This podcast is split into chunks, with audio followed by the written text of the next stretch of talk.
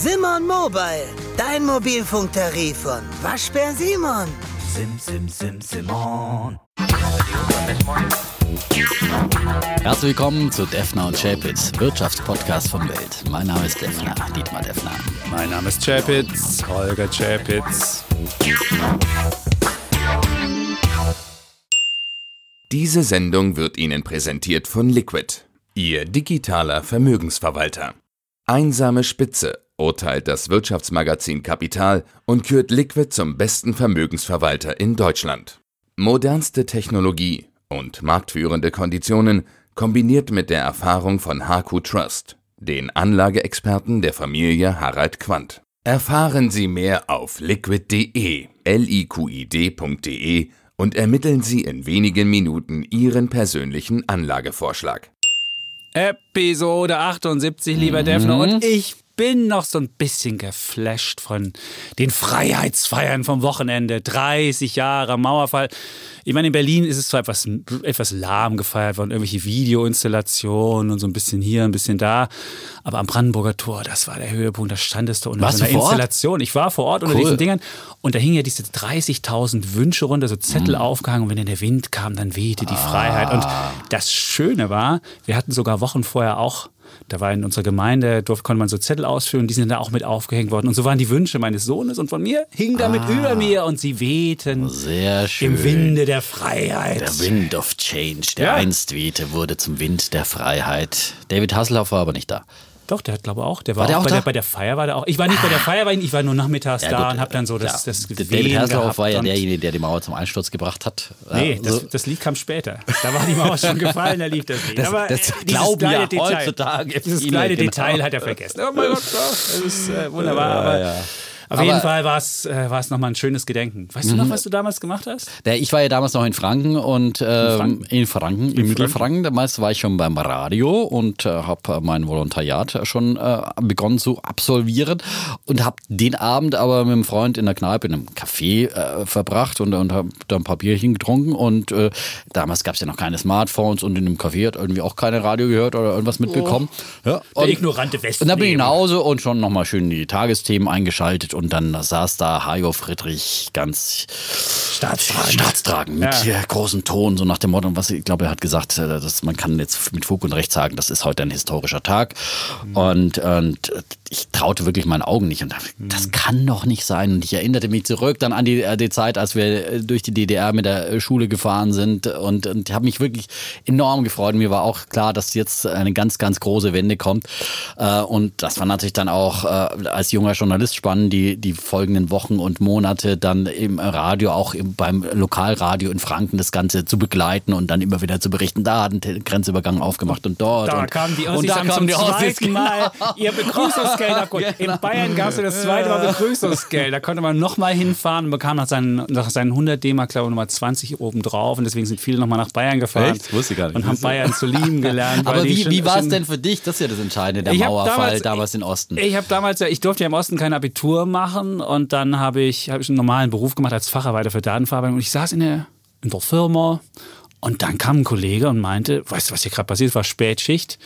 Und dann war die Mauer offen. Und ich merkte, also für mich war ja der, der Moment der Wende war ja für mich schon im Oktober, ähm, weil da ja in Leipzig die Demonstration, da merkte man, das System war kollabiert und diese, dieser Mauerfall, ja, ich hätte jetzt auch nicht mit gerechnet, dass er schon im November kommt, aber das war nur eine Frage der Zeit, weil ja überall im Osten schon die Grenzen offen waren. Aber es war wirklich. Aber ja. wann hast du es denn an dem Abend Und dann habe ich an dem? Abend, das da war die legendäre kurz, kurz nach neun, kurz nach neun Mhm. war dann, kam der Kollege und sagte, ey, das musst du hören. Und dann sind wir alle zu den, äh, zu den äh, Fernsehern und äh, Radios gegangen und haben uns, das, haben uns das wirklich angeguckt. Und ein paar Tage später bin ich nach den Westen gefahren. Mein erster Grenzübergang war auch Büchen. Dieser klassische Grenzübergang, das ist ein langweiliges Nest. Und dann stand ich irgendwann in einem großen Kaufhaus und stellte fest, dass es irgendwie 20 Haarshampoos gibt und ich war völlig überfordert und das ist bis heute noch so. Und ich meine, du stehst dann da, hast dann deine D-Mark und sollst irgendwie Klopapier dafür kaufen. Und ähm, wenn du als Ossi, das, das war, es ist wirklich schwierig für Hast so, für so normale Sache. für Klopapier Nein. ausgegeben? Nein, aber du siehst, du hast halt ein ganz, du hast halt ein ganz anderes Verhältnis zu deinem Geld und du sagst so, so banale Dinge musst du dann mit deinem, mit deinem Geld kaufen. Und für mich war das Gute, ich war gerade 18, als die Wende kam. Und für mich kam es genau richtig, weil für mich stand die Welt noch offen. Gut, ich hatte, äh, ich hatte gerade Schule beendet und hatte da meinen, meinen, meinen Job gemacht und konnte dann aber nochmal Abitur nachmachen. Und für mich war das rechtzeitig. Für meine Elterngeneration war es schon schwerer, gerade die so 40, 50 waren. Meine Mutter arbeitet glücklicherweise in der Apotheke und das gab es ja auch danach noch. Aber mein Vater war, in so einem, war Ingenieur in so einer Firma, die wurde dann wieder reprivatisiert, mhm. netterweise von der Treuhand auch entschuldet. Aber der musste dann auf einmal in den Wettbewerb raus. Wenn du 40 Jahre mhm. keinen Wettbewerb gehabt hast und einfach deinen Kram verkauft hast nach Planwirtschaft und den Plan einfach erfüllen musstest und dann auf einmal musst du los, dann rannte der halt mit so einem Nylonbeutel zum Kunden und dachte, damit kann ich irgendwie einen Auftrag gewinnen. Und ich meine, das ist völlig absurd, die Vorstellung. Glücklicherweise war es aber so, dass sie noch relativ viele öffentliche Aufträge bekommen hat. Er war in so einem Business-to-Business äh, mhm. unterwegs und dann beispielsweise für den Leipziger Hauptbahnhof haben sie die Akustik damals ähm, gebaut. Und wenn man jetzt hört, dazu als Verspätung, dann weiß man, dass da ist auch mein Vater mit dran beteiligt gewesen. Das war dann okay. Deswegen ist nicht alles sofort zusammengebrochen. Aber es war für den total schwer umzustellen. Und für uns war es die Chance und für die war es, mhm. wahnsinnig schwierig. Und äh, gerade viele Konsumgüterunternehmen sind ja dann total kaputt gegangen, weil die mhm. Leute keinen Fetzer mehr essen wollten. Fetzer war so das Snickers-Pendant, sondern sie wollten halt Snickers essen. Mhm. Und dann hat keiner mehr Fetzer gekauft und äh, ja. Aber ein paar haben auch überlebt. Rotkäppchen-Sekt und so weiter. Es gibt schon ein paar ja, Erfolgsstories auch Marken, aus dem Osten, ein paar Marken, die dann nur nicht Dossi. nostalgisch nur, nur verbrämt ja. erhalten geblieben sind, die auch gut waren. Ja? Aber natürlich war das ein, ein großer sozusagen Wind of Change, der vor allem dann durch die, die, die Auch Wirtschaft ökonomisch ging, war das ja, hart, ja. weil dann wurde ja eins zu eins umgestellt vieles und da waren sie überhaupt nicht wettbewerbsfähig und du, du kommst auf einmal in eine Welt, wo auf einmal du mit allem im Wettbewerb stehst und das ist völlig absurd. Und das war schwierig. Aber mhm. trotzdem, für mich eine Riesenchance. Ich war der Riesengewinner und ich bin immer noch dankbar für die ganze Entwicklung. Und ich finde, diese äh, Dankbarkeit darf man einfach nicht vergessen. Und die all die nach dem Mauerfall Geborenen äh, sollten zumindest mal nach Berlin kommen und hier äh, auf den Spuren der Mauer wandeln ja. und sich das alles ansehen, was hier passiert ist und äh, wie Ostberlin dann auch aufgeblüht ist. Ja, also ich meine, ich kann mich wirklich noch gut erinnern, wie man auch damals in Ostberlin äh, und aber auch in Leipzig, wie das alles da niederlag, wie irgendwie alles braun war in einer mhm. Einheitsfarbe von äh, Braunkohle äh, ger äh, gerußt, die die Luft stank und es war mhm. wirklich also äh, aus unserer Sicht damals äh, furchtbar anzuschauen äh, und, und äh, wie dieses Land irgendwie doch da niederlag und äh, da ist viel passiert und viel aufgeblieben. Ich habe gleich noch ein Städte-Ranking dabei, da sind oh. auch ein paar ostdeutsche Städte, Aufsteiger sozusagen ja. ähm, bei meinem Bullen der Woche.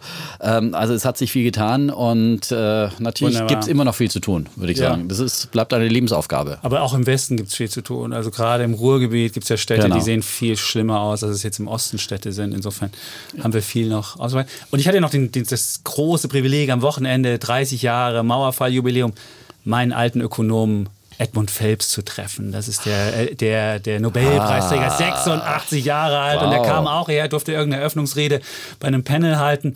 Und da haben wir auch nochmal über Freiheit gesprochen. Und der ist ja, der hat ja einen Mentalitätswandel in Deutschland angemahnt und sagt, die Leute müssten wieder einfach frei denken, müssten auf Probleme springen, mit Freude irgendwie mhm. eigene Unternehmen gründen. Und der erzählt dann, die, die haben der, der ein Buch rausgebracht 2013, das hieß Flourishing, da ging es darum, wie man floriert und wie man groß wird. Und jetzt hat er das Buch nochmal mit Daten unterlegt und hat wirklich festgestellt, in, in, in, in Ländern, wo die Mentalität frei ist und wo man, wo man frei was gründen will, was machen will, sich selbstständig machen will, die sind die Länder, die erfolgreicher sind.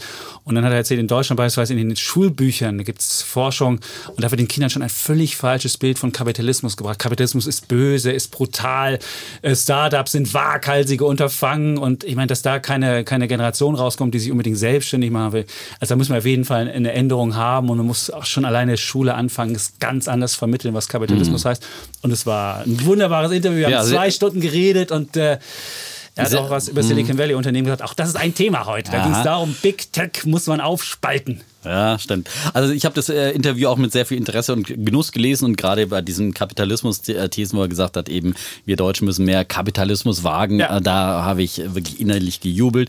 Bei Big Tech bin ich etwas anderer Meinung als der Phelps und da gab es auch, äh, ja, und er hat ja auch dann äh, sozusagen Ludwig Erhard und die ja. Monopolbekämpfung sehr, sehr gelobt und so weiter. Ja, Industriepolitik. Genau, war skeptisch. Äh, viele, viele Themen, die wir hier im Podcast auch schon oft diskutiert haben, werden in diesem Interview thematisiert. Sehr, sehr lesenswert wert, nach wie vor bei welt.de äh, nachzulesen. Und ich finde dieses, was du angesprochen hast, diese Mentalität, die sich in den Schulbüchern zeigt, die sich ja leider auch oft in den Medien zeigt, egal, also gerade im vielen fiktionalen Bereich, ob du Tatort schaust oder, äh, oder eben heute Show, es wird halt immer die Wirtschaft äh, niedergemacht, alles, was wirtschaftlich sinnvoll ist, äh, wird äh, sozusagen niedergemacht und äh, kritisiert, verspottet und alles, was vermeintlich sozial ist und was irgendwie Geld unter die Leute bringt, äh, das wird äh, bejubelt. Ja, jetzt gerade zum Beispiel mal Freitag in der Heute-Show gab es natürlich eins in Richtung äh, Mietendeckel, aber nicht als Kritik am Mietendeckel, sondern es wurde gejubelt und es wurden die armen Immobilieninvestoren so ein bisschen verarscht, so nach dem Motto, äh, äh, man müsse jetzt für die sammeln, so ungefähr. Äh, das ist nicht der Kern äh, des Themas, das wir hier auch oft diskutieren, sondern der Kern ist, dass letztendlich die, die Mieter ja leider die Leidtragenden sind, weil die Investoren ziehen sich halt irgendwann zurück und äh, Kapital ist scheu wie ein Reh und wenn es da kein Geld mehr verdienen kann oder es nicht mehr sinnvoll ist, da zu investieren, gehen sie halt woanders hin. Das zeigt sich übrigens jetzt schon auch in den ersten äh, Zahlen ähm, der äh, Neubaugenehmigungen hier in, in Berlin. Die sind im September massiv eingebrochen. Die haben sich halbiert im Vergleich zum Vorjahr, wurden nur noch 17.000, äh, 1700 Wohnungen im Vergleich zum äh, Vorjahr. Ähm, also im Vorjahr waren es 1700 Wohnungen und jetzt nur noch 800 Wohnungen im September, die da genehmigt wurden. Äh, nicht weil weniger genehmigt wurden, sondern weil natürlich weniger Anträge auf äh, Genehmigung äh, ähm, gemacht wurden. Und da sagt der äh, Verband der freien Wohnungsunternehmer, der Antrag auf eine Baugenehmigung, das ist der Vertrauensvorschuss des Unternehmens darauf, dass sein Projekt langfristig am Standort wirtschaftlich sein wird.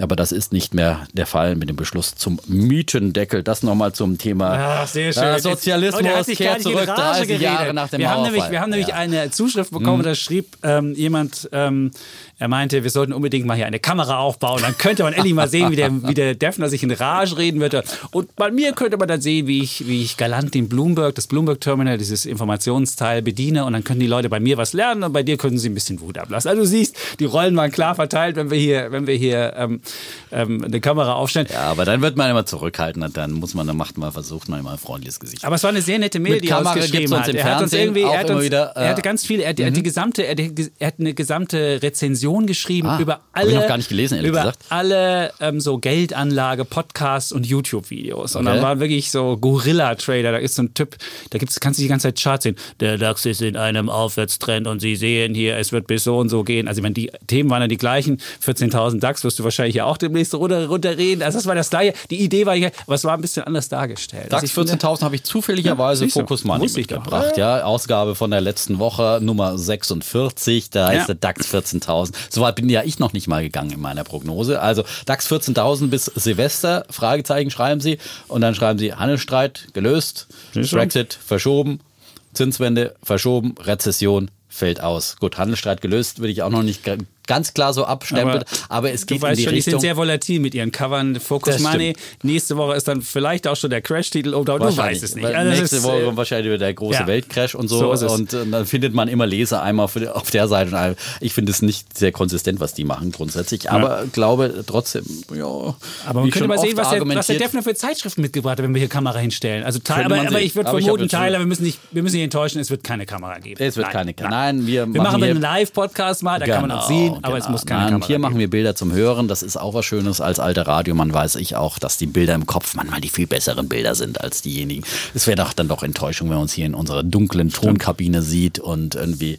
Und der Defner immer mit, mit Krawatte, weil er sich schon fein gemacht hat ich für die heute, ich Sendung. habe und heute hänge den Postchef interviewt. Ja? heute früh um 7.20 Uhr. Den gibt es aber nochmal in, den- auch in den Börsensendungen äh, zu sehen, äh, zu den Quartalszahlen. Und ich wollte nur noch sagen, aber ich bin nach wie vor überzeugt, dass diese Rallye äh, beim DAX eben weitergehen wird, dass es möglicherweise diese 14.000 geben wird. Ähm, Willst du auf DAX 14.000 wetten? Komm, wir machen Nein, 14, wir nein, mal- Wette. Wir haben so viel, nein, ich, Wir haben heute weiß- keine Wette Ich bisher. habe so Dann viele wir. DAX-Wetten. Macht nichts, Nein, aber wir haben doch mal. Big Tech. Lass uns doch mal auf Big Was Tech. willst du da denn wetten?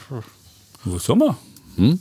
Hast du eine Wette da? Ja, aber wir können jetzt nicht 10.000 DAX-Wetten machen. Also Klar. ich meine, 14.000. ich muss mein Risiko, mein Wettrisiko schon ein bisschen diversifizieren. Hebeln. Ja, Ja, grundsätzlich. genau. Nein. Aber es ist einfach unheimlich viel Geld im Markt und deswegen glaube ich, wird diese äh, Rallye weitergehen. Und ja, das ist der Grund dafür. Also Warren Buffett allein hat äh, gerade 128 Milliarden Dollar auf der hohen Kante. Cash, ja. Cash, Cash. So viel Und allein nie. in den USA sitzen Investoren auf äh, 3,4 Billionen Dollar Cash. Und das ist eben nicht äh, das, was dann noch zusätzlich in den Anleihen und so weiter ges- äh, steckt. Das liegt da äh, einfach mit so? Zu, vielfach zu Minusrenditen. Warum macht denn der Warren Buffett das nicht einsteigen? Hast du dich das mal gefragt, lieber Dietmar? Naja, der Warren Buffett Vielleicht ist findet er halt es zu teuer? Ja, er findet es offensichtlich Ja, zu teuer. Siehst du, äh, Aber ja. Warren Buffett braucht natürlich auch immer mehr große Unternehmen, die sich da eignen. Ne? Und er hat natürlich Apple damals gekauft zu günstigen Preisen, die sich schon wieder gut entwickelt haben. Ist mittlerweile sogar so seine größte, Position. Damals habe ich ja auch gesagt, äh, Apple kaufen. Und ja, natürlich war es besser, die Apple für 140 zu kaufen, als äh, für 250 jetzt, ja. Oder die Tesla konnte man ja auch günstig kaufen. Ah, da geht die Rallye weiter. Das finde ich etwas irritierend. Aber gut, du hast ja, willst ja noch über Tesla was erzählen, dann Ja, gebe ich ja, dir hier ja. Bühne frei für Dietmar Deffners neueste Tesla Te Volte. Tesla-Erkenntnisse. Ja. Zum Beispiel wurde der, der Aktienkurs letzte Woche getrieben, allein durch die Ankündigung, dass man jetzt am 21. November den äh, neuen äh, sozusagen äh, Cybertruck, äh, also ein Pickup, ein Elektro-Pickup aus dem Hause Tesla. Elon Aus Musk nennt ihn Tesla. Cybertruck. Äh, er soll äh, funktioneller sein als der Ford F150 und schneller als ein Porsche 911. Das für einen Pickup, muss man sich mal vorstellen. Und mehr Waren Ja. transportieren als alle Ja, genau. LKW Also dieser das Welt hat, zusammen. das hat der, der Tesla-Aktie wieder einen Schub Ja. gegeben und dann gab es äh, jetzt auch noch eine Kurszielerhöhung aus dem äh, Hause, Hause. Jeffries von Jeffries. 300 auf 400, 400 Dollar um 33 Prozent. Ja, Du weißt schon, also ich habe mir die Studie angeguckt, weil ich dachte, neue Rekorde. wenn der Defner hier kommt, Ja, gucke ich mir ja. die Studie an, ich stand da drin, ja. we are aware that they continue to treat Tesla differently from other OEMs. Also die, die werden halt, Tesla wird halt ganz anders bewertet und ganz anders behandelt Nein, als andere Autobauer. Ja, und was, sie dann, was du dann halt andere. feststellst ist, wenn die anderen auch wollen, dann äh, geht's möglicherweise. Nein, aber sie sagen halt auch, sind sie vollkommen im Klaren, dass das keine reibungslose Reise bei Tesla wird. Ähm, aber sie sagen, das ist das Entscheidende. Die guten Q3-Margen zeigen, dass Tesla in der Lage sei, dauerhaft schwarze Dauerhaft? Zahlen. Für ein Quartal? Äh. Nein, aber das, dass sie in Ein der Lage Quartal? sind. Ja, Für sie ein haben, Quartal das Moment, mal zu machen? Sie haben schon mehrfach Dauerhaft? schwarze Quartale jetzt gehabt. Ja, Q3 schwar- 2018, Q3 2019. Okay, so, das war meine. Argumentation. Aber jetzt vor allem, Dauerhaft? ja, aber sie haben die Margen deutlich verbessert. Ich habe es ja damals bei den Zahlen schon erklärt und das äh, unterstreicht jetzt Jeffries und das wird Ja. sich zeigen in der Zukunft und äh, Wir hatten ja die Frage, wie oft. Wie oft 345 Dollar ist die Aktie aktuell. ja, ne? das also ist da bin ich- 62 Milliarden Dollar Market Cap, machen 25 Milliarden Umsatz, sind dreimal Umsatzbewertung. Ich habe es extra mir angeguckt, weil du sagtest, die machen doch nur einmal Umsatzbewertung. Nein, ich habe gesagt, irgendwas über eins. Das sind war eine drei. Zahl, die, Es na gut, drei. weil die Marktkapitalisierung jetzt in den letzten Tagen deutlich gestiegen ist, ist es auch nicht drei, weil das wären ja dann äh, 750. Ja, ne? ich habe schon deine, dein Kursziel, dein neues Kursziel 400 eingerechnet. nein, nein, es sind 2,7 oder 2,6 jetzt. Ja, aber es war zuletzt waren es halt noch unter zwei, ja, also äh, bevor die Aktie so rasant gestiegen ist. So, das hatte ich in Erinnerung. Ähm, aber und das ist immer noch für ein Wachstumsunternehmen äh, eine Bewertung, die okay ist, ja. Äh, Beyond Meat, wie gesagt, hat äh, jenseits von Gut und Böse Bewertungen und viele andere. Warta hat auch, äh, glaube ich, das zehnfache an äh, Kursumsatzverhältnis. Ja. Äh, das sind ambitioniertere Bewertungen und da ist äh, mit, mit, mit irgendwas mit zwei oder drei ist man da noch relativ moderat unterwegs und wichtig ist das. Genau, und dann Hm? hatten wir noch eine andere Bewertungsfrage, da ging es um Netflix. Da hattest du ja gesagt, oh, die machen ja tolle Gewinne pro Aktie. Und ich hatte gesagt, oh, die machen ja Cashflow minus. Und auch das habe ich mir angeguckt. Wir haben beide recht gehabt. Ähm, und dann schrieb uns jemand, wir sollten noch mal erklären, was der Unterschied zwischen Gewinn ist und Cashflow. Und Cashflow ist ganz einfach, da geht es alle Kohle, die reingeht ins Unternehmen, ist, ist positiv, alles, was rausgeht, ist negativ. Und der Unterschied zwischen Gewinn und Cashflow ist, wenn du beispielsweise eine Abschreibung hast, da wird ja, das wird ja nicht direkt, ähm, fließt ja kein Geld ab, da machst du ja nur eine Abschreibung drauf.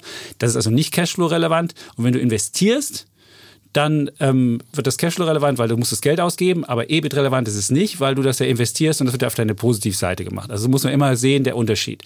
Und bei Netflix ist das so, die investieren wahnsinnig viel und deswegen ist das Cashflow relevant, deswegen haben sie Cashflow minus und haben aber einen Gewinn pro Aktie. Und das ist halt der große Unterschied bei, bei Netflix. Du musst wenig abschreiben, was, wo Cashflow dann äh, ähm, positiver wäre als, als EBIT, sondern du musst halt viel investieren. So, und das ist halt der Unterschied. Nur am Ende musst du auch Cashflow positiv sein als Unternehmen, denn deine Investitionen müssen sich irgendwann ja auch mal äh, rentieren. Und deswegen sage ich, und das ist bei Netflix noch nicht so lange zu sehen, weil irgendwann Cashflow heißt, muss was reinkommen, sonst machst du, bist du pleite. So.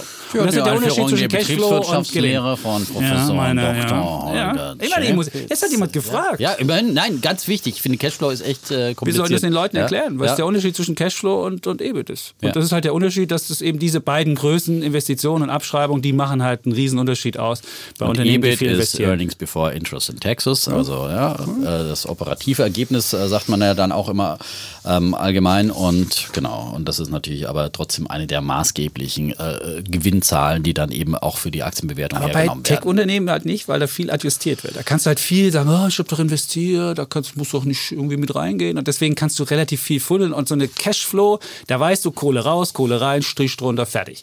Und das ist eine viel ehrlichere Größe. Deswegen würde ich bei Netflix lieber darauf gucken. Aber auch da, die Aktie ist auch in Richtung Defners Kurszielen unterwegs. Kurz unter 300, glaube ich. Das war ja eine unserer Obwohl der Streaming War begonnen hat. Ja, das war ein Riesenthema. Ja, Streaming war ja, ja, ja, jeden Tag. Weil jetzt kommt der Disney mit seinen Genau. ganzen mit und wir waren auf jeden. Fall wieder Trendsetter. of the Curve. Ja, Yes. früh dran mit dem Yes. Team, ja, wie, wie so oft, ja. Gut. Ähm, ja, Hast du noch äh, irgendeinen, klar, äh, genug der Vorrede. ähm, wie läuft denn unsere Zeit eigentlich hier? Ne? So, Nach 19 Minuten sollten wir uns, äh, komm, mal- widmen. Also wir haben auch heute wieder ein Thema, das wir diskutieren. Genau. Schon mal kurz, kurz angeteased. Äh, Big Five. Äh, die, na, nicht Big Five? Big, Big Five. Tech? Big Tech. Big, Big Tech. Big Tech, ja. Vielleicht Sind doch auch evil, fünf, ja? ob Big Tech evil ist ja, oder meint, nicht evil meint, ist. Meint man der Chapitz, ja. Ich sage, es ist evil. Der Und ich habe Chapitz das aus meiner eigenen. persönlich. Persönlich bin ich Er von ist, Big er ist Tech. ein bisschen persönlich beleidigt und jetzt kommt die persönliche Rache. Abrechnung, ja, genau. Der Schuldensühner schlägt zurück. Meine. Damen und Herren, verpassen Sie nicht, wenn Holger Chapitz zur großen Rache gegen Twitter ausschlägt. Gleich in dieser Folge. Äh, Aber Schöner vorher noch. Bulle und Bär. Schöner Teaser. ja, ein Cliffhanger. Ne? Ja, genau. ja. Bleiben Sie dran. Bleiben Sie dran. Ja, ja. Aber vorher noch Wer Bulle. bis hierher gekommen ist. Ja, wer bis hierher gekommen ist. okay. Ja, und nicht so, oh, jetzt erzählen die noch so Opas hier wieder von vor. Mauerfall hier. Freiheit ist ein wichtiges Ding. Absolut, Und Geschichte ist auch absolut, wichtig. das, absolut sollten alle wichtig. sich, das sollten sich alle hinter die Ohren schreiben. Wer Ökonomie ohne, His ohne Geschichte Genau. ist, ist, ist Ja, wertlos. genau. Ja. Vollkommen richtig. Ja? Geschichte wiederholt sich nicht, aber sie reimt sich oder so. Mark der Twain, Spruch, wunderbar. Also Defner hat wieder hier. Jetzt, stimmt, es ist der 11.11. Jetzt geht es wieder mit Karlauern an mit dem Defner. Wir haben jetzt ja die? Der närrische Zeit. Wir haben die. Nein, fünfte das ist kein Jahreszeit. Hallo, das ist kein Karlauer, das ist ein Spruch voller Weisheit. Da steckt so viel drin. Mark Twain, einer der klügsten, der ja mit mir Geburtstag hat äh, und äh, deswegen. auch- Also am 30.11. geboren. Ja. Die zeigen sich durch besondere Philosophie und Weitsicht aus. Mark Twain, Winston Churchill, Dietmar Defner. Ich möchte nur drei Beispiele nennen. Das ist wunderbar. Gut.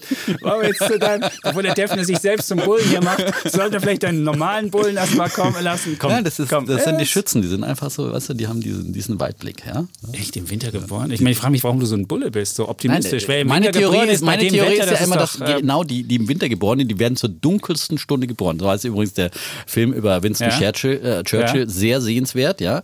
Ja. Ähm, ja, in der dunkelsten Stunde sozusagen geboren und dann erlebst du sozusagen existenziell, dass du aus dieser Dunkelheit befreit wird und es, Licht wird, ja. Und das ist dann so ein Erlebnis, glaube ich, das prägt dich als. Entweder das ist nach- meine, meine persönliche Theorie. aber es gibt ja? auch welche, die, Und die das eher prägt so ein und bisschen, macht dich, ein bisschen ähm, ja, und wenn du, weißt du, wenn du so diese werden. Sommerkinder, die da im Sommer, lalala, im Sonnenschein, alles Ja, ich heil und Mai. so weiter, Da, geboren wird, oh, ich komme eine Viertelstunde zu spät und so weiter. Und plötzlich dann kommt der Wintereinbruch und, ne, und dann wird alles grau und dann kriegen sie gleich Depressionen, weil sie damit überhaupt nicht umgehen können. Ne? Aber wenn du, Haben wenn sie du, wenn du aus dem Tal schlimm. kommst, ja, wenn Ja. du wie ich vom Bauernhof kommst, genau. Und- das und fast- des Scheinwerfer. und fast erfroren wärst schon als Ja, Baby. genau, ja. Dann, ja. Und du hast dann, überlebt. Dann weißt und dann hast du diese Dankbarkeit. existenziell, Ah. genau diese Dankbarkeit, Ja. dass es immer das- im Leben besser wird. Und das macht den Optimisten aus, dass er in dunklen Stunden, ja, wenn die Börsen abschmieren, unten im Tal, dass er dann wieder das Licht sieht. Das Licht am Ende des Tunnels, ja. Gut. Ja, wenn die Nacht am dunkelsten ist, ist der Morgen nicht mehr weit. So. Gut, haben wir das jetzt So, auch? jetzt haben wir den Kalender abgearbeitet. Haben wir? Dann kommen Ja. wir zu unseren Bullen Aber der Bären. Kollege Eckert hat auch im November Geburtstag. Der ist nicht ganz so. Aber vielleicht ist er noch, ist er noch Skorpion oder so, ja.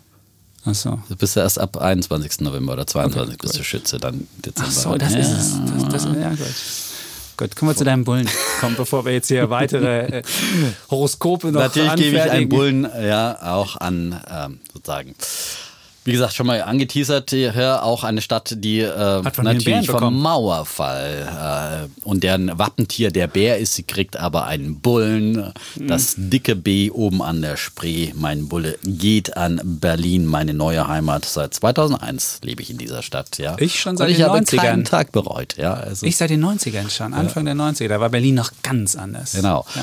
Und ich bin damals von München nach Berlin gezogen, natürlich mit dem Arbeitgeber damals, mit N24. Und äh, es war ein toller Move und es war sozusagen, wie sich zeigt, äh, wird das jetzt nachträglich auch im Städteranking äh, äh, so gesehen. Ähm, denn Berlin ist äh, erstmals äh, im Städteranking äh, des Hamburgischen Weltwirtschaftsinstituts zusammen mit der Privatbank Bärenberg, das äh, diese beiden alle zwei Jahre erstellen. Ähm, Erstmals auf Platz 1 nach zuletzt Platz 5 in 2017 und die Hauptstadt, die punktet mit einem hohen prozentualen Bevölkerungsanstieg.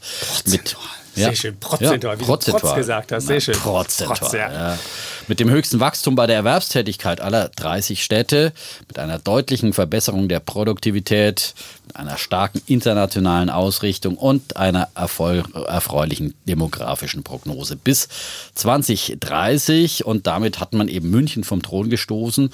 Äh, Bei München, da machen die Autoren erst die Grenzen des Wachstums aus. Und übrigens, deine Stadt, Ja. Leipzig, ist äh, in der. Gesamtschau auf Rang 2 geblieben und da sagen die, das ist die äh, dynamischste Stadt und ähm, keine Stadt unter den 30 hat sich so dynamisch entwickelt wie, wie Leipzig. Das Und haben wir auch den Bullen zu ja, verdanken. ja, genau. Ja, ja, ja. Und das Schlusslicht, das ist eine Stadt aus dem Westen, tief im Westen, Gelsenkirchen.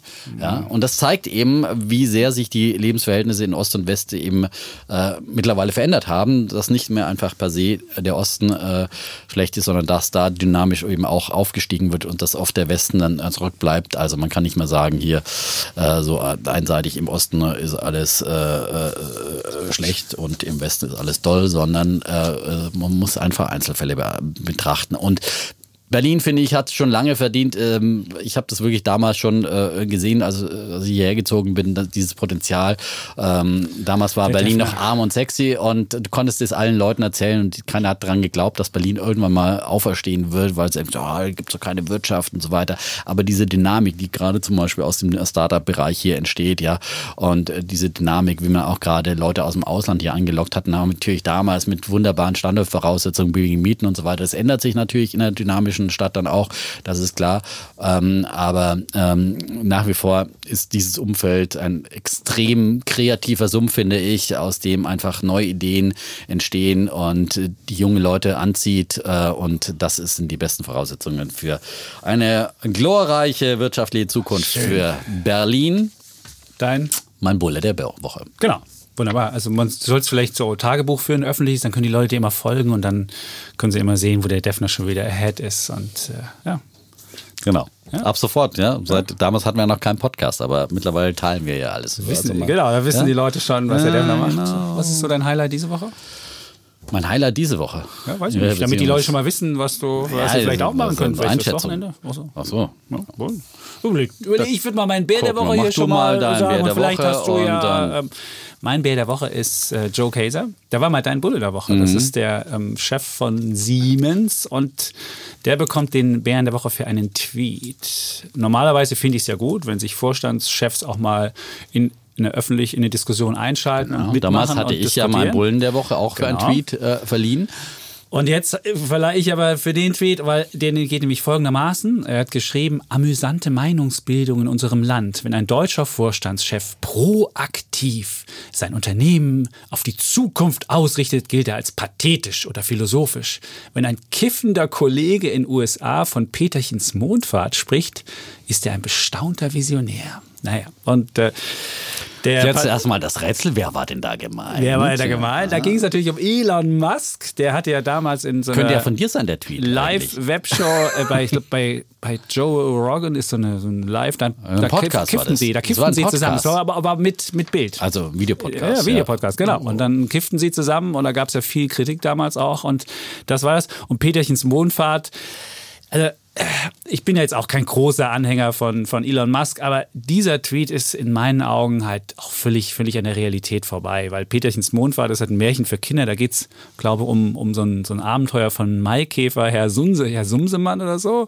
Und Herr Sumsemann, der zusammen mit den Menschenkindern Peter und Anneliese zum Mond fliegt, um dort sein verloren gegangenes sechstes Beinchen zu holen. Ich finde das eine schöne Geschichte, aber ähm, das ist natürlich nicht das, was, was, was Elon Musk ausmacht. Der bringt ja wirklich Raketen in, den, in, den, in das All und die kommen Ja. sogar wieder runter. Hallo, und, zuhören und bitte. Sogar, ja, ja, Kalendereintrag, Lob von äh, Holger Z. für Elon Musk. Nein, ich finde, seine, seine, seine, seine Raumfahrtsachen sind, sind wirklich. Der Mann ist auch ein Visionär, muss man wirklich sagen. Und da finde ich, sich da so drüber lustig zu machen, sich darüber lustig zu machen. Visionäre sind ja immer ein bisschen schräg und sind, sind, sind, sind verrückt und haben. Das gehört ja dazu zum Visionär. Insofern ist das einfach ein Tweet, der völlig an der Realität vorbeigeht und an sich selbst. Dann noch in dem Tweet sieht man auch den Siemens-Vorstand da stehen und denkt sich so, ah, wir sind also jetzt die Armen, wir sind jetzt, werden nicht als Visionär angesehen, eigentlich sind wir es doch. Ich sage, er soll da einfach mal selbst visionär vorangehen und selbst sein Unternehmen voranbringen, statt solche doofen äh, Tweets zu machen. Und was auch noch peinlich an der Sache ist, sein, sein Stellvertreter hatte ja vorher noch Elon Musk als, als Visionär selbst ge, äh, ge, gefeiert und dann kommt der Vorstandschef eine Woche später und sagt, äh, das ist einfach nur Peterchens Muffe. Insofern finde ich, das ist völlig ähm, an der Realität vorbei. Und wenn man sich auch mal anguckt, Siemens und äh, dann ähm, Tesla hat Siemens-Aktie, hat, ich habe mal seitdem äh, Joe Kaeser da ist, hat er immerhin 33 Prozent gemacht mit Siemens, was nicht viel ist. Der ist nämlich seit 2013 schon da, also es ist nicht unbedingt ein Outperformer gewesen. Und Tesla hat 150 Prozent gemacht. Also Aber seit man, Elon Musk da ist. ist, äh, Ja, seit Elon Musk. Hä? Nein, seit Joe Kaeser da. Seit Also man das vergleichen. Hat. Seit ist. Joe Ah. Kaeser. Also sieht halt 120 Prozentpunkte Unterschied zwischen Siemens und. und seit Elon Musk da ist, hat die Tesla-Aktie unglaublich Ja. Also insofern ist auch das falsch. Also ich will jetzt überhaupt nicht sagen, ich finde es super, wenn Vorstandschefs sich, sich irgendwie einmischen. Und das ist auch wirklich wichtig. Gerade beispielsweise im, im Fall von China hat man es ja gesehen.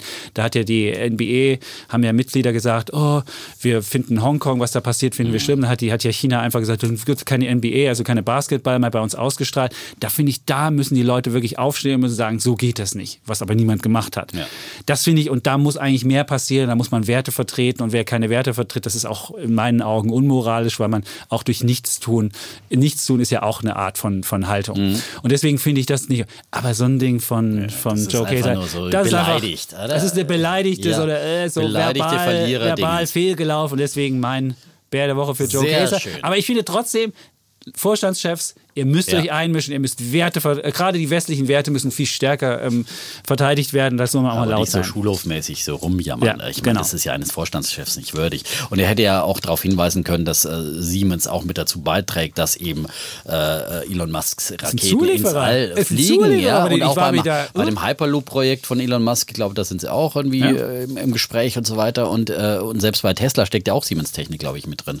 Ähm, und ich meine, das ist wirklich armselig. Und ich habe auch den Kollegen Nando Sommerfeld gefeiert für seinen Kommentar auch zu diesem Thema, Ja. der eben das auch äh, reklamiert hat, äh, dass es total unpassend ist und äh, der dann in dem Kommentar geschrieben hat. Nando Sommerfeld, äh, für alle, die noch nicht, hat uns ja mal kutschiert im Tesla, Im Tesla. X. Ja? Das ist Er unser Autotester unser für. E-Autotester Ja. bei Welt und äh, mittlerweile doch auch äh, großer, überzeugter Teslaner. Sagt man das so?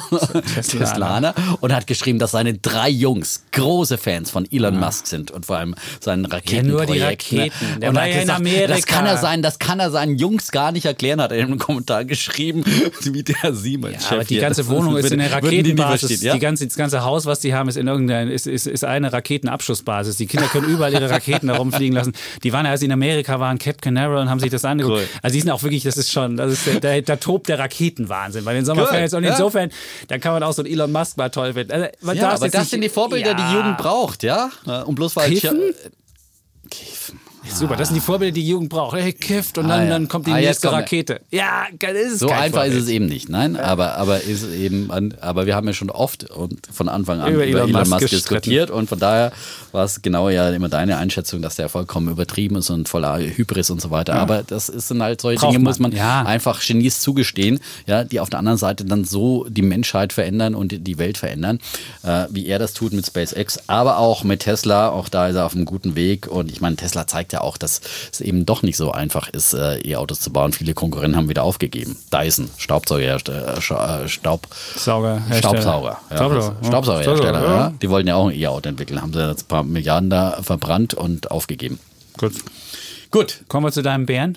Bären habe ich auch noch. Ja, letzte Woche äh, erwähnt äh, sozusagen und deswegen äh, bin ich jetzt auch ein bisschen beleidigt, ja, weil ich habe es ja letzte Woche noch lobend erwähnt. Wir waren im Gespräch und haben eine Hörerfrage beantwortet zu Peer-to-Peer-Krediten, Ja. wo ich dann gesagt habe, naja, also für 5% Zinsen kaufe mir lieber eine Telekom-Aktie, die hat 5% Dividendenrendite und da äh, ist, ist doch eher eine Bank als so ein Peer-to-Peer-Kredit. Und prompt wurde ich abgewatscht sozusagen und wurde mir äh, sozusagen äh, gezeigt, dass Dividenden eben Nicht sicher nicht sind. sicher sind. Das muss man immer wieder auch dazu sagen. Ja, das sieht immer dann so schön aus, eine Dividendenrendite von 5, 6, 7 Prozent manchmal. Aber äh, ruckzuck kann halt auch eine Dividendenkürzung kommen oder Dividenden können auch komplett ausfallen, Oh. wenn äh, Unternehmen bei der Deutschen Bank haben wir das ja immer wieder gesehen. Also nicht der Kurs kann fallen, sondern auch die Dividende. Die, genau, Ausschüttung. auch die Dividende kann ausfallen und wenn man sich zu sehr dann auf diese Zins, äh, diese Dividendenzahlungen als Zinsersatz, als regelmäßiges Einkommen, was auch immer, dann verlässt, dann ist man da auch gelackmeiert. Also das muss man schon da mit, mit in die Überlegung reinziehen. Ist nicht wie ein Zins, der garantiert ist bei einer Anleihe. So, und diesmal äh, war es eben die Deutsche Telekom, die von mir letzte Woche noch gelobte, die dann prompt reagiert hat mit einer Dividendenkürzung, die doch für viele aus heiterem Himmel kam. Denn sie haben auf der einen Seite super Zahlen vorgelegt, sogar ihre äh, Jahresprognose leicht angehoben und es lief alles rund. Und dann kommen sie aber im gleichen Atemzug und sagen, aber äh, die Dividende für das Jahr 2019 die wird auf 60 Cent je Aktie gekürzt. Äh, vorher war sie bei 70 Cent und äh, viele hatten sogar mit einer Anhebung um 5 Cent gerechnet. Und jetzt gibt's da eine Kürzung und da sagt man zur Begründung, ja, die Au- Mobilfunkauktion, die 5G-Auktion da in Deutschland, die war so teuer und äh, ja, wir brauchen jetzt das Geld sozusagen selber. Und äh, dann gibt's ja noch immer noch die unklare Fusion auf dem US-Markt. Äh, da will man ja seinen US-Tochter Telekom äh, T-Mobile US äh, fusionieren mit äh, Sprint. Das ist immer noch nicht durch. Da ist eben auch noch nicht klar, wie viel Geld man da letztendlich dann braucht, auch für neue Investitionen, ob man alleine weitermachen muss oder ob die Fusion klappt. Klar gibt es da viele Investitionsbedarf und so weiter, aber trotzdem finde ich, sowas kann man einfach nicht machen. Gerade als Telekom. Die Aktie hat sich ja wirklich äh, nicht besonders entwickelt, steht ja mehr oder weniger immer noch auf dem Niveau, äh, zu dem es in den 90ern an die Börse gegangen ist. Und äh, für die Aktionäre ist das Einzige, wo- wofür sie die Telekom schätzen und kaufen, die Dividende. Und ich finde, man kann diese langjährigen treuen Aktionäre nicht so äh, vor den Kopf stoßen. Gerade in diesen Zeiten, wo äh, für Unternehmen wie die Telekom äh, das Geld äh, zu Nullzinsen fast äh, zu beschaffen ist. Also die, äh, da kann man dann äh, eher auch mal eine Anleihe zu günstigen Zinsen, um die Investitionsprojekte zu stemmen. Und man muss da äh, Kontinuität in der Dividendenpolitik wahren, finde ich. Und äh, nur so wird man dann auch zu einem Dividendenaristokraten. Das sind nämlich die Unternehmen, die kontinuierlich ihre Dividende äh, steigern, niemals senken. Das hat sich die Telekom auf jeden Fall früher auch schon verscherzt, aber einmal mehr. Und äh, deswegen gibt's dafür meinen Bär der Woche. Trotzdem würde ich jetzt nicht als Aktionär dann die Telekom verkaufen, wenn ich die habe, hätte oder sowas. Ich habe es ja gar nicht. Ähm, und trotzdem ist es natürlich immer noch ein interessantes Dividendeninvestment im Vergleich zu Zinsprodukten. Jetzt ist halt dann die Dividendenrendite bei rund 4%, vorher war sie halt bei 5%. Das ist natürlich immer noch ordentlich, aber trotzdem mein Bär der Woche für die Telekom. Das ist auch eine der schlechtesten Werte dieses Jahr im DAX.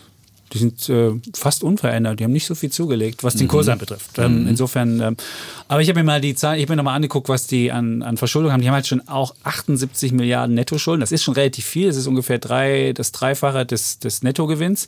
Und dann werden, kommen langsam die Ratingagenturen und sagen dir auch, weißt du, dann müssen wir vielleicht aus deinem guten Credit Rating ein Junk Rating machen. Das ist dann so der spekulative Bereich.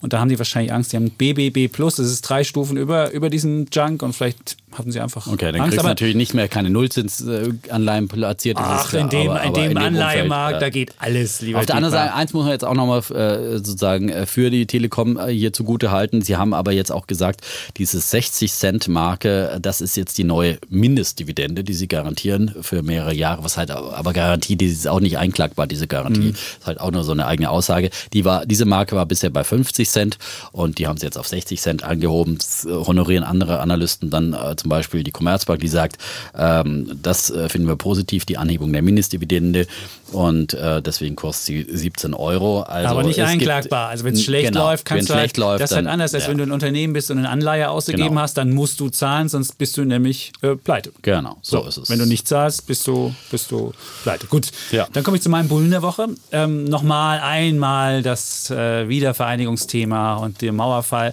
Ich habe mir einfach mal angeguckt, wie es denn mit Börsenunternehmen im Osten aussieht. Und da sieht es wahnsinnig schlecht aus. Es gibt ganz wenige Unternehmen nur, die aus dem Osten in der Börse sind. Also da ist der, da sind die Blühenlandschaften noch nicht zu sehen. Ich habe mal den gesamten Börsenwert aller zusammengerechnet. Das sind gerade mal 13,7 Milliarden ist die Market Cap. In Deutschland haben wir ungefähr 2 Billionen, das ist jetzt auch nicht viel im Vergleich zu Amerika, aber 2 Billionen ist die gesamtdeutsche Market Cap von allen deutschen Unternehmen. also ungefähr Apple und Microsoft zusammen. Ja, genau. Nee, weniger ist es. Ja, ist weniger. weniger, Apple weniger, und Microsoft genau. zusammen haben mehr als das. Ja. Das ist wirklich, es ist frustrierend, da kommen wir gleich noch hin. Also wir haben 13,7 Milliarden sind das nur. Und äh, dann habe ich mir geguckt, welches Unternehmen ist eins der erfolgreichsten. Das ist dann mein Bulle der Woche geworden. Das ist Carl Zeiss Meditech. Die sind 9 Milliarden Market Cap schwer. Ist der, der größte Ostwert. Es ist noch nicht mal so ein richtig reiner Ostwert. Also Carl Zeiss war ja damals im Osten eine, eine der optischen Sachen in, in, in, in Thüringen. Und die sind von der, von der Treuhand auch relativ mit viel Geld gestützt worden. Und das ist eine der erfolgreichen Geschichten jetzt auch, also wo die Treuhand auch mal gute Arbeit geleistet hat. Ähm, die sind dann mit dem alten Carl Zeiss aus dem Westen, es gab Carl Zeiss im Westen und Carl Zeiss im Osten, sind sie fusioniert worden, haben dann ein Unternehmen gekauft und haben dann daraus Carl Zeiss Meditech gemacht. Das Medizintechnikanbieter, die Diagnose und Behandlung von, von Augenkrankheiten machen. Und der neueste Schrei ist halt so Mikrochirurgie. Da brauchst du, kannst du mit ganz kleinen, feinen Sachen kannst du die Augen operieren. Minimalinvasiv heißt ja, das doch, minim oder? Danke, danke, danke. Genau, das ist es. Die sind 2003 zu 9,70 Euro an die Börse gegangen. Also ein Ten-Bagger. Jetzt sind sie nämlich aktuell über 100 ähm, Euro schwer. Und ähm, das Medizintechnik ist halt eins der, der großen Themen auch. Wir werden immer älter. Wenn die Leute älter werden, kriegen sie auch Augenkrankheit. Und dann kannst du halt minimalinvasiv, vielen Dank, Dietmar, ähm, dann auch mit Lösungen von Carl Zeiss Meditech äh, was machen. Ich habe mir mal die restlichen Zahlen geguckt. Das ist natürlich auch wieder ein sehr hoch bewertetes Unternehmen. Das KGV ist bei 43. 43, das ist natürlich schon sehr hoch. Und das Kurs-Umsatz-Verhältnis ist bei, jetzt muss ich mal hier gucken, die sind Sales, haben sie von 1,6 Milliarden, 6, oh, das ist, das, äh, wow, das ist, das ist wirklich viel. Boah, das will ich gar nicht ausrechnen. Das ist, das ist fünf bis sechsfache. haben sie. Oh, und das bei so Das also ich ist meine, das ist ja kein Softwarehersteller, der mal eben durch. Äh, ja, aber, aber Medizintechnik ist eins. Ich finde, es gibt ja auch, also äh, es ist ein wunderbares Unternehmen, finde ich, wahnsinnig hoch bewertet. Ich würde jetzt wahrscheinlich nicht mein ganzes Geld darauf anlegen. Also wenn man in diese Sparte gehen will, gibt es ETFs, die wirklich Medizintechnik haben und wo wirklich viel mehr Unternehmen drin sind. Die sind da auch mit dabei.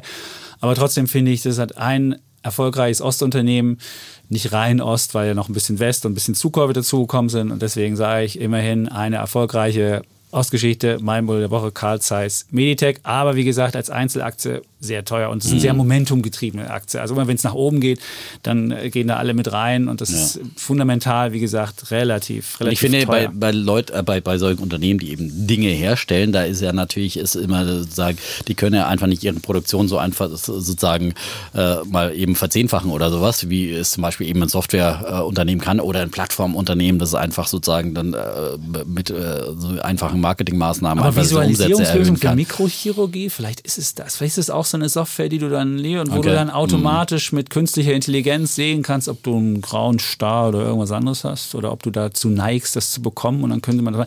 Ich weiß nicht, was, was diese. Ja, aber auf jeden Fall, das sind bestimmt Es- riesen Wachstumsgeschichten Fall. und es ist einfach toll, dass, dass äh, wir in Deutschland dabei sind mit Technologie. Ähm, und Die wachsen ist pro Jahr mehr als 10 Prozent. Umsatz. Umsatzwachstum. Und deswegen super. Also großes. Ja, und ich meine, man muss halt immer sagen, äh, Wachstumsunternehmen, die sind dann einfach auch immer an der Börse hoch bewertet. Ja, Qualität hat dann immer ihren Preis und da muss man halt solche, solche Aktien, wenn man sie dann unbedingt haben will, auch mal beobachten. Da gibt es immer wieder auch mal Einbrüche, da gibt es mal enttäuschende Zahlen. Das ist wie dann, bei Warta. Die hatten wir ja genau, auch.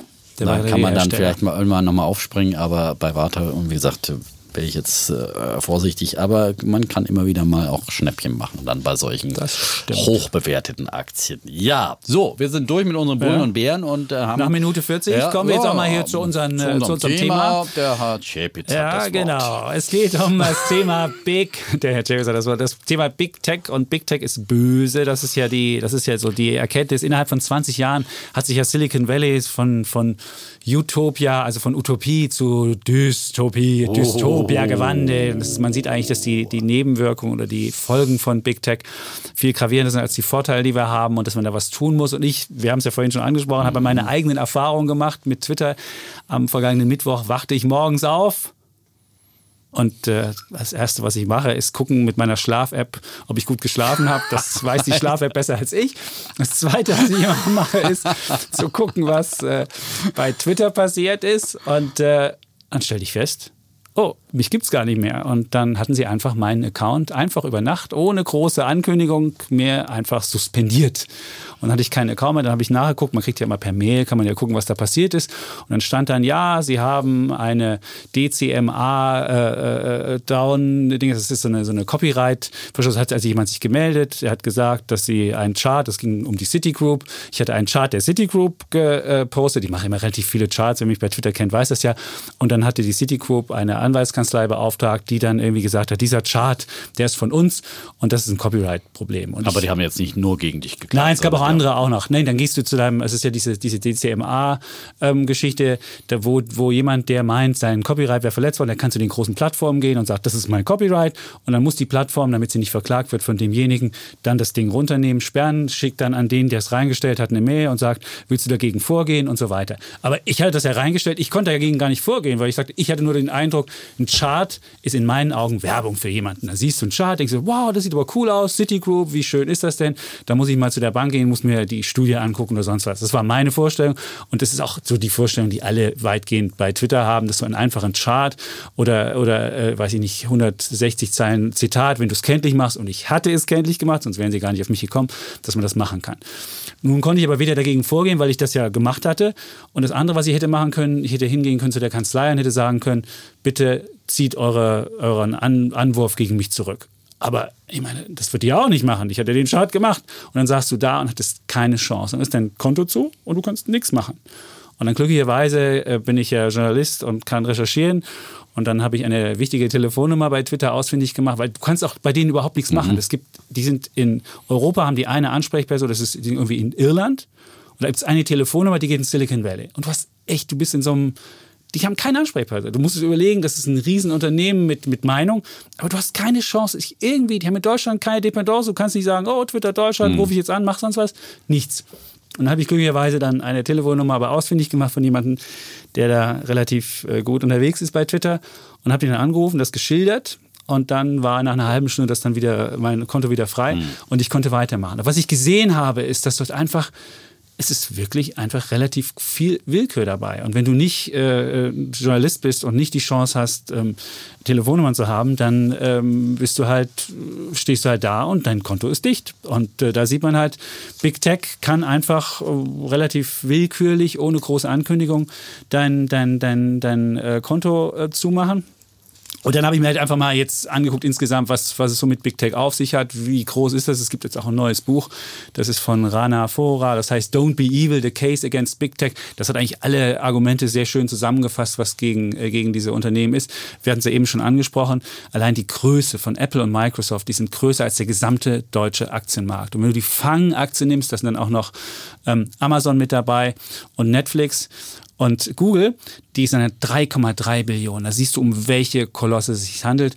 Und da hast du halt Unternehmen, die sind so groß, da hast du als kleines Unternehmen gar keine Chance mehr. Und das Geschäftsmodell, das ist da auch so schön relativ hübsch dargestellt. Das ist halt, wir machen den Content als entweder als Medienunternehmen oder als Privatmensch oder was auch immer. Und die machen die Kohle damit. Und das ist halt einfach eine sehr, sehr ungerechte Angelegenheit. Mittlerweile 90 Prozent der Werbedollar nehmen ja Facebook und Google ein.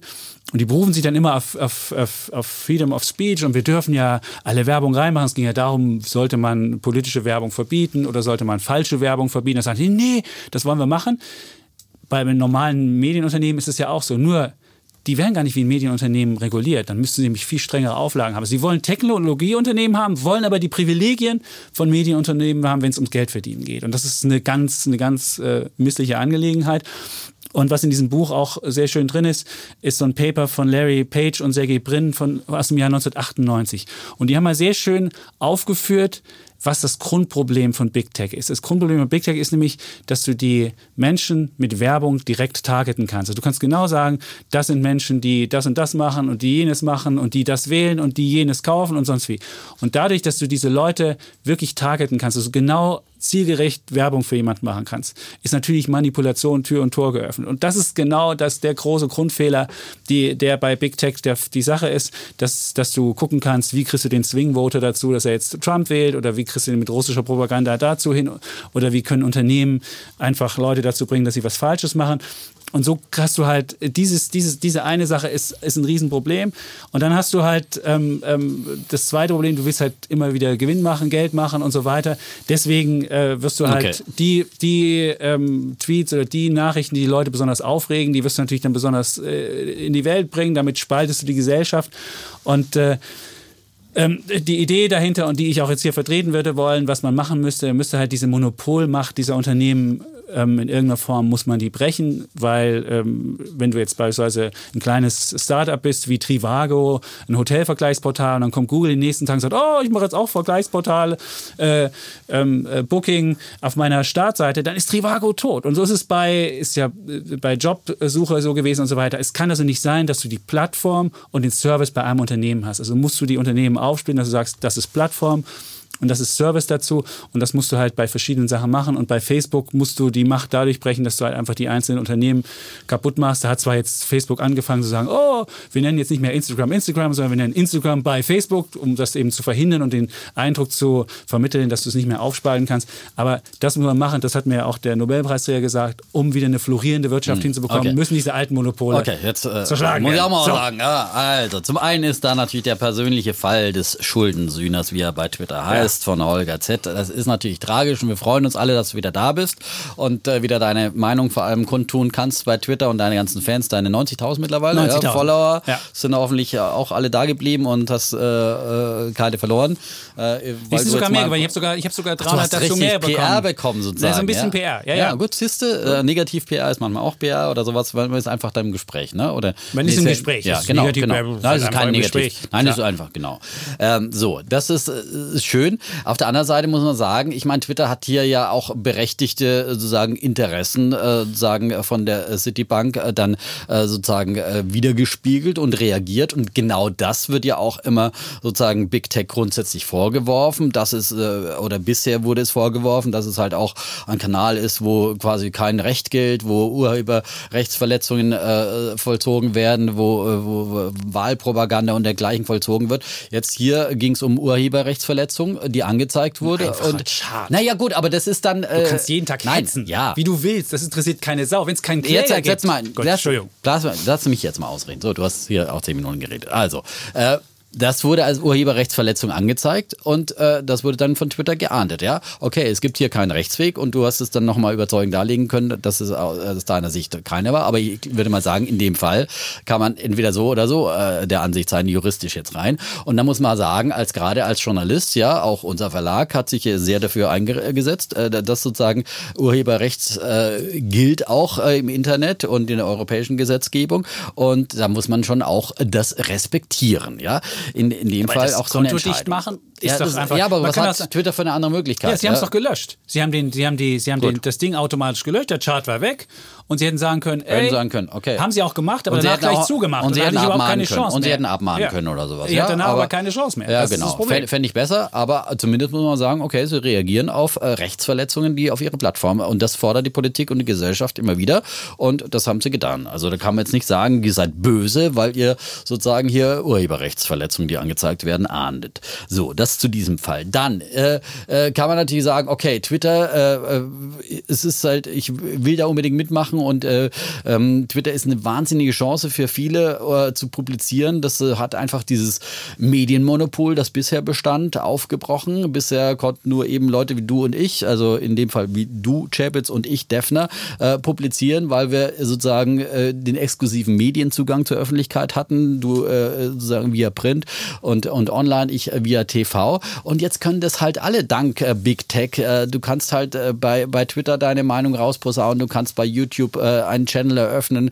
Viele sind da zu Stars geworden, weil sie nicht mehr auf die Macht von äh, Plattenlabels oder Buchverlagen angewiesen sind, sondern weil sie selber irgendwo publizieren können. Und das hat natürlich die Welt viel freier gemacht. Das hat so viel Demokratie, freie Meinung und äh, neue Möglichkeiten viel für so Hass in die viele. Welt Es gebracht. hat auch Hass in die Welt gebracht. Das hat muss man viel mehr sagen. die Gesellschaft aber, gespalten, Ja, aber das dass sind die, es ja, das das hat, doch- das ja, das jetzt. hat, das hat gespalten, in der Tat. Und das sind aber nicht die Plattformen, Doch. die schuld sind. Nein, Doch. es sind die Leute, die den Hass dort verbreiten. Das muss man ganz klar Nein. sagen. Man muss eins unterscheiden. Nicht Big Tech ist böse, sondern die Menschen nutzen Big Tech und die neuen Technologien eben äh, zu äh, bösen oder guten Zwecken, je nachdem. Ja, aber die Big Tech- Algorithmen nein, bringen Big das Tech doch ist, vor. Nein, Big Tech die Algorithmen ist neutral. bringen doch die. Nein, der das Big Tech ist da nicht neutral. Big Tech, Doch, Big die Tech Algorithmen funktionieren so, Dass du, dass, die, was die Hassmails, dass die Hassmails nach oben gebracht werden. Und ich sehe es ja auch bei mir. Wenn ich twittere und ich sage, Deutschland Rezession, habe ich 90 Herzen.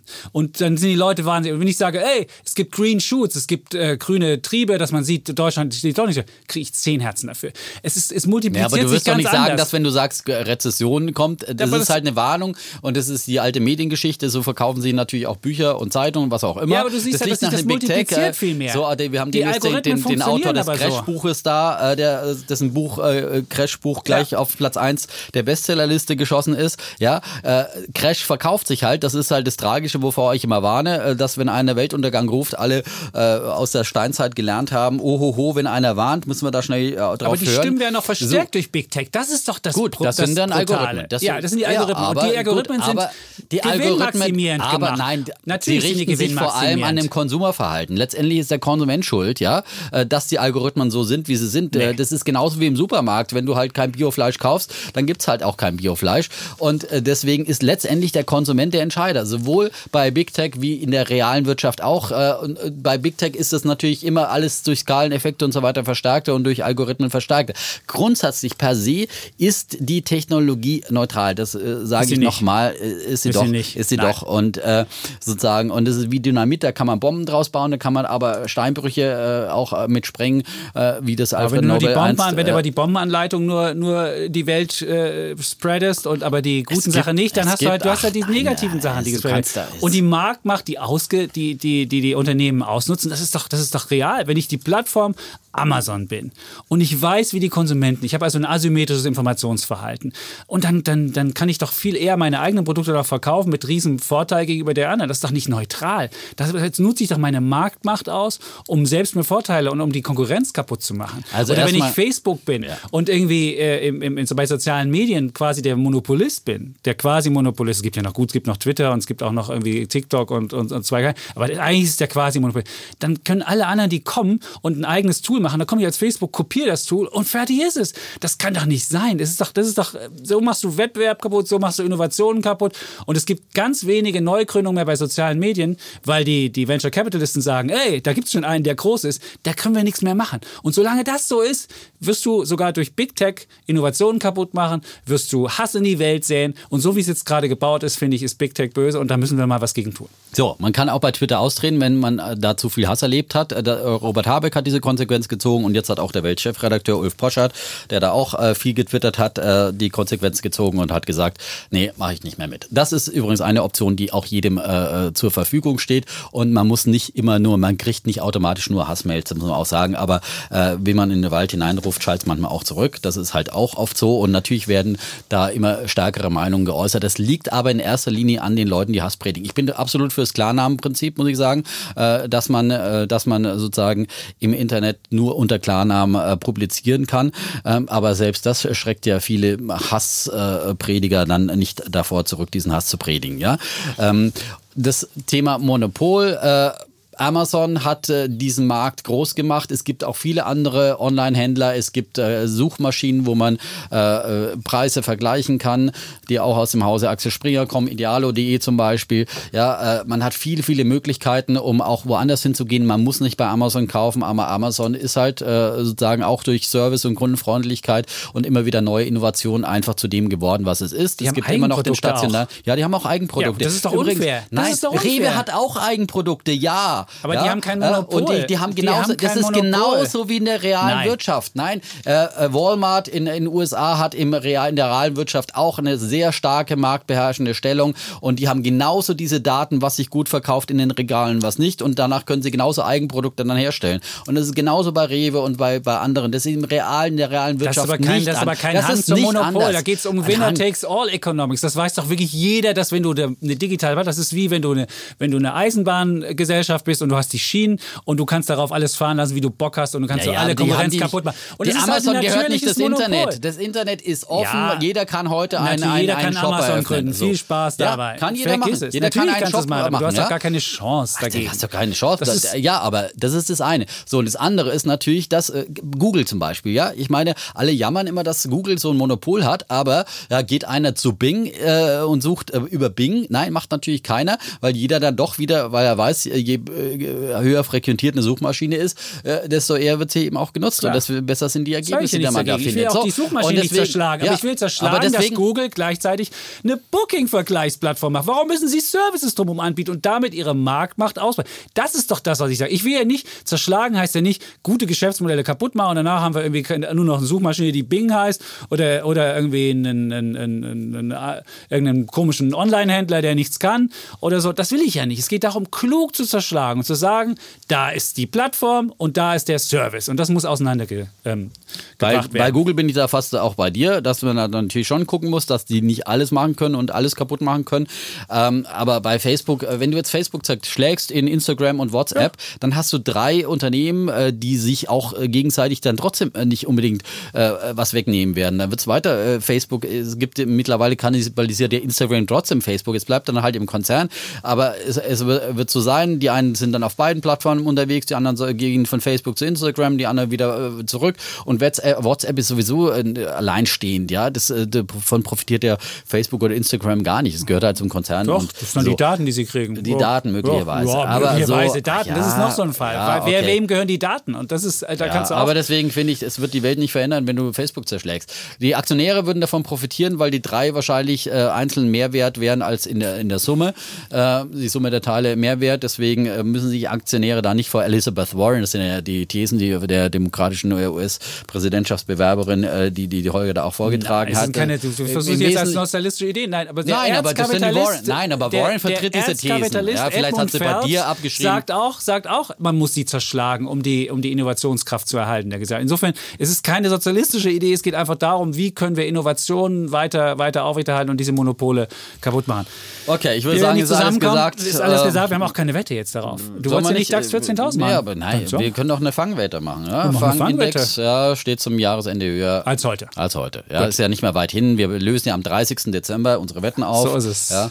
Und dann äh, werden wir sehen. Also Fangindex höher als heute. Ist ja schon gut gelaufen. Die sind ja alle nahe der Rekordhochs. Also da ist schon Außer auch, Netflix. Ja, außer Netflix. Außer stimmt, Netflix. Ja. Gut. Okay, machen wir das? Das ist unsere Wette. Sehr schön.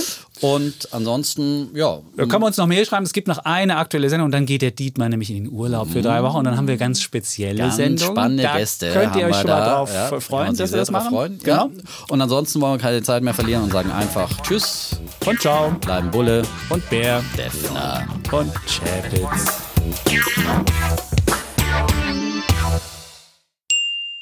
Diese Sendung wurde Ihnen präsentiert von Liquid, Ihr digitaler Vermögensverwalter. Einsame Spitze urteilt das Wirtschaftsmagazin Kapital und kürt Liquid zum besten Vermögensverwalter in Deutschland. Modernste Technologie und marktführende Konditionen kombiniert mit der Erfahrung von HQ Trust, den Anlageexperten der Familie Harald Quandt. Erfahren Sie mehr auf liquid.de, liqid.de und ermitteln Sie in wenigen Minuten Ihren persönlichen Anlagevorschlag.